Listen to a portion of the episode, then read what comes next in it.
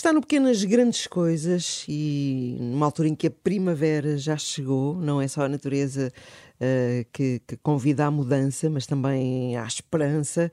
Há alguns lugares do mundo sinais que anunciam uma transformação boa, graças ao trabalho de pessoas e de instituições que se dedicam a promover o desenvolvimento onde ele faz falta. Extraordinariamente, é a partir daqui de Portugal que uma ONG católica se empenha em abrir as portas ao futuro. Estamos a falar, neste caso, da Associação Leigos para o Desenvolvimento. Exatamente, lançada pela Companhia de Jesus. Esta associação está já há mais de 30 anos no terreno, em Portugal, em Angola, em Moçambique, também em São Tomé e Príncipe.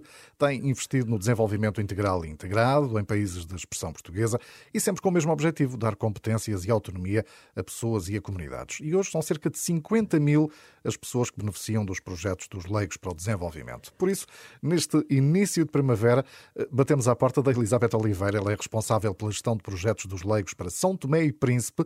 Eh, a Elizabeth que fez as malas há pouco tempo, partiu, apesar da Covid-19, porque, enfim, a vida continua. Elizabeth, viva, bom dia. Bom dia. Bom dia, como estão? Tudo bem. Diga uma coisa, esta, esta situação do coronavírus, da Covid-19, se calhar levou a pensar ainda mais que o habitual nesta viagem, não é? Mas lá terá decidido que não podia deixar de a fazer. Sim, nós, nós habitualmente já fazemos uma visita ao terreno, mas por menos tempo, ou seja, uma visita de acompanhamento. Este ano, pela redução de voluntários que tivemos e também pela alteração de, de calendários, essa, essa, essa, essa visita houve aqui necessidade de facto de, de demorar mais tempo e, e, de ser mais prolongada. E não é tanto de facto não ter receios, mas é sentir que fazer tudo o que está ao nosso alcance um, e, e, de alguma forma confiar esses receios um, acaba por ser muitas vezes o caminho que temos que assumir, não é? E, e da mesma maneira que, tive que me adaptar a este papel, este ano aqui com mais tempo no terreno, também tantos estão a ter que adaptar a tantos papéis nas suas vidas, não é? portanto, é fazermos o que está ao nosso alcance uh, para nos protegermos e protegermos naturalmente os que trabalham connosco, mas depois confiar os nossos receios. E uh, foi um impacto significativo aí em São Tomé também da, da Covid-19, Elizabeth? Um, o número de casos, ou seja, a capacidade de testagem também é muito baixa, não é? E portanto é muito mais difícil de perceber o real impacto uh, da pandemia, para além de que nestes países a vida se faz todos os dias, as pessoas, grande parte da população garante os seus dias no dia. E portanto, esta lógica de uma vida que para não assume aqui as mesmas proporções, não é? E, portanto, a pandemia vai se sentindo, mas de alguma forma eh, a vida tem mesmo que continuar eh, aqui, aí também, naturalmente, claro. nesse contexto, mas, mas aqui as pessoas não têm muita alternativa de a, de a transformar ou de a adaptar, não é? Portanto, um, apesar do número de casos estar agora até numa, numa situação em que tem vindo a aumentar, a verdade é que no dia a dia uh, se vai notando pouco essa alteração na vida das pessoas. Vamos falar um bocadinho dos Leigos para o Desenvolvimento, são uma associação que vive sobretudo da generosidade e da entrega eh, de voluntários missionários. Quando é que a Elizabeth descobriu que tinha esta vocação para voluntariado missionário? Uh, não sei se partir a missão alguma vez fez parte dos seus sonhos, antes de conhecer os Leigos. Eu, eu acho que posso dizer que sim. Desde muito pequena, que partilhava, que ia partilhando com a minha família, este desejo, assim, que se misturava com uma curiosidade pelo mundo e uma vontade de, de, colocar, de me colocar ao serviço. Acho que a minha mãe desejava em silêncio que, que fosse um desejo passageiro, uh, mas, mas, a verdade é que este colocar-me ao serviço é uma atitude que me parece que de fundo, de fundo, e que tenho conseguido concretizar em, em diferentes coordenadas. Não é? Eu acho que Deus nos chama a diferentes missões.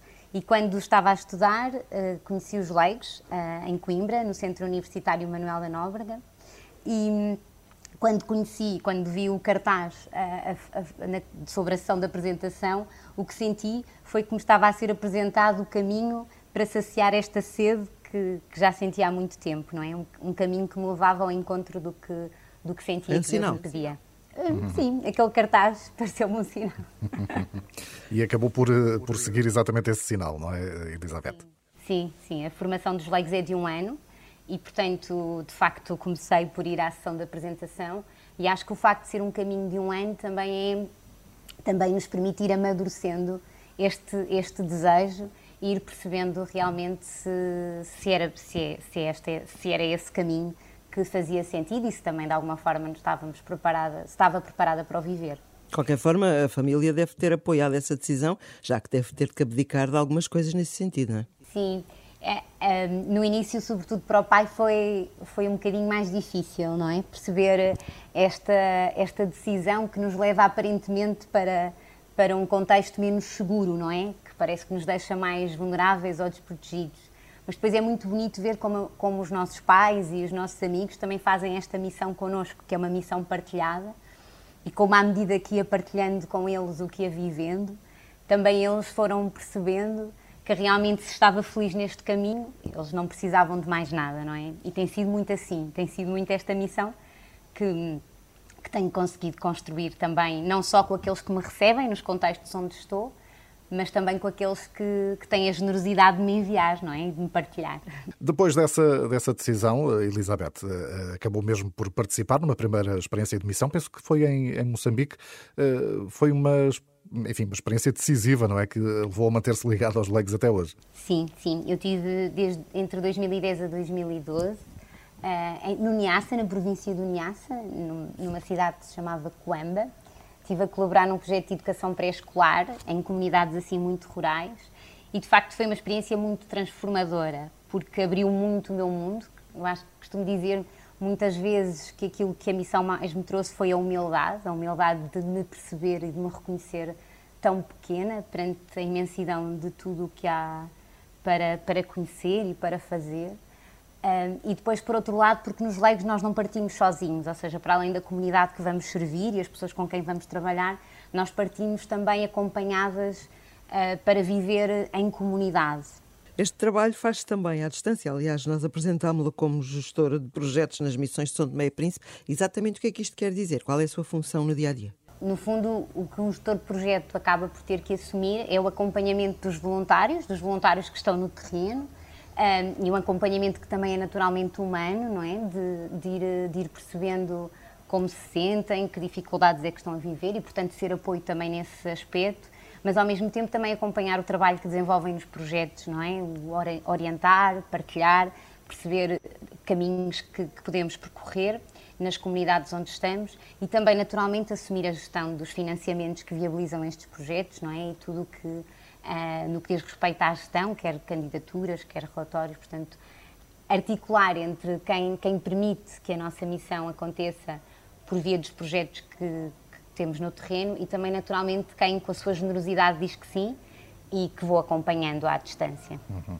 Elizabeth, falando em projetos, eh, esteve eh, um pouco mais de um mês em São Tomé eh, e, neste caso, até num bairro específico, no bairro da Boa Morte, um projeto que foi desenvolvido e imagino também envolvendo toda a comunidade. Muitos mesmo, é verdade. É, muitas pessoas a, a concretizar e a, tornar, e a tornar possível este projeto. Os leigos trabalham um, em territórios concretos, neste caso na cidade, no bairro da Boa Morte, e, e é partindo sempre da, da, capacitação das comunidades. Nós, temos, nós desenvolvemos com as comunidades uh, um projeto que é central na nossa intervenção, que é o grupo comunitário, neste caso da Boa Morte.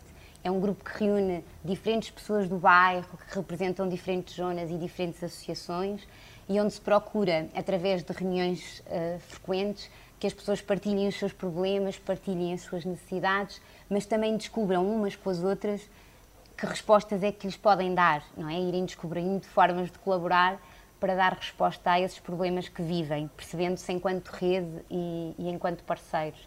E neste mesmo grupo foi identificado um problema relacionado com os resíduos, com o lixo, uh, e desde o início de 2020 está a ser desenvolvido um projeto que é, que é, muito emblemático daquilo que eu estava a dizer e da forma como a comunidade se organizou para dar resposta a esse mesmo problema, que é um modelo de recolha de resíduos, é uma motocarrinha, que é assim um meio de transporte uh, muito comum em São Tomé, e, e, é uma motocarrinha que faz uma recolha porta a porta. E, e este projeto é gerido por, por elementos da comunidade, um, e está a ser um projeto que está, por um lado, a dar uma resposta muito importante no bairro, mas ao mesmo tempo também a mostrar à comunidade que quando se organiza e quando se, se articula consegue encontrar respostas para, para os seus próprios problemas. Eu acho que essa é a maior mensagem e talvez a mais importante. Elizabeth, neste regresso agora a Portugal, depois desta experiência, eh, isso deu-lhe mais energia, mais entusiasmo para continuar a trabalhar nos leigos para o desenvolvimento? Sim, sem dúvida. O regresso ao terreno foi muito um regressar à fonte, não é? À fonte daquilo que, que é muito o meu, o meu ânimo e, e aquela que de facto sinto que é a minha missão. Este encontro com as histórias que nos inspiram, não é? De resiliência, de, de entrega. E, e, acho que foi de facto uma oportunidade muito, muito, muito privilegiada. Acho que há aqui sempre uma pergunta de fundo, não é?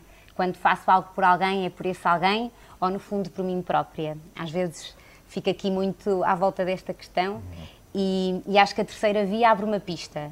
Nunca é só por mim, não é só por quem me recebe, mas é sempre por mim e pela pessoa que me recebe, não é? é comigo e, e, com, e com todos os que caminham comigo. E, portanto, acho que este regresso ao terreno foi uma oportunidade privilegiada de confirmar isso, que isto, de facto, é um caminho que se faz em relação, não é? É sempre com aquilo que eu dou, humildemente, mas também com a imensidão do que recebo. E daí vem, acho que, energia para, para os próximos passos. Não podemos deixar a Elizabeth ir embora sem falar daquilo que toda a gente neste momento tem na cabeça, que é que eu adorava ir a São Tomé, que é um, deve ser maravilhoso.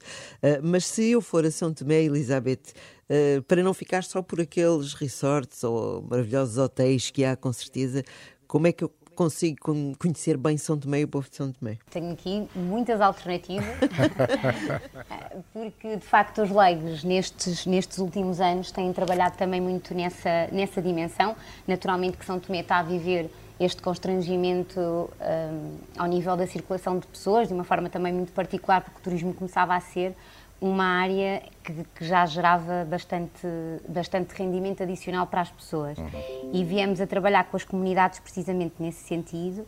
E então no sul, não é, que tem de facto praias muito bonitas, para além das praias muito bonitas, onde valerá muito a pena mergulhar uh, e onde será obrigatório comerem também um maravilhoso peixe com banana e fruta-pão, há um percurso interpretativo que fica mesmo na comunidade. Este percurso tem fotografias espalhadas pelas diferentes comunidades da roça que contam as histórias uh, das pessoas que, que, por lá vivem e onde também podem chegar a diferentes grupos culturais, a diferentes negócios sociais comunitários, portanto ir conhecendo por um lado o património humano que vive que vive naquelas pessoas, mas também as muitas manifestações culturais um, ehm, e também pequenos negócios que farão com que, com que seja mesmo possível, de facto, chegar e entrar dentro de, destas uhum. comunidades. E depois aqui na cidade, no bairro da Boa Morte, o bairro da Boa Morte é um bairro que tem uma expressão cultural muito forte, uh, sobretudo